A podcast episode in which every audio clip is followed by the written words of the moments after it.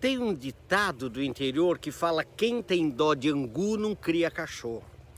Né? Angu, no interior de São Paulo, era aquele fubá que misturava com o resto de comida, né? antes de ter ração para cachorro. E dó significa preguiça, é muquiranice, né? você não querer gastar. Então, se você cria cachorro, você não pode ter preguiça de fazer comida para cachorro. Então, quem tem dó de angu não cria cachorro é isso. O que eu conheço de gente que quer ter sucesso, o que eu conheço de gente que entra numa profissão e depois não quer o trabalho que essa profissão dá, o sucesso que esse que é, é que, que é exigido é, de você, está muito no trabalho, está muito nas coisas que você tem que fazer. Agora você fica com preguiça, você fica. Então eu vejo, por exemplo, gente, ah, professor, eu sou diretor e tenho muitos problemas. Ué, você foi guindado à gerência, diretoria, a um cargo de gestão para resolver problemas. Ou você quer o quê? Você quer só jogar golfe, você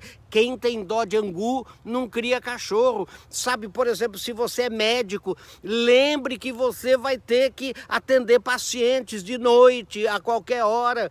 Não é verdade? Então, é essa, isso é importante a gente saber. Quem tem dó de angu não cria cachorro. Eu, por exemplo, viajo muito. Um dia falei para minha avó, avó, não aguento mais viajar. Avó, ela falou, ah, não viajo, fica aqui comigo, eu não viajo. Falei, mas avó, sou obrigado a viajar, eu só viajo, consultor, tem que ir onde, onde as empresas estão. Ela falou, ah, então viaje, já que você viaja, viaje, viaje. Não é? Eu falei, avó, não aguento mais viajar. Ela falou, então fique. Eu falei, mas eu tenho que viajar. Ela falou, então viaje. Sabe, quer dizer, ela me disse, quem tem dó de angu não cria cachorro. Essa profissão sua exige viagem. Então mude de profissão. Pense nisso. Quem tem dó de angu não cria cachorro.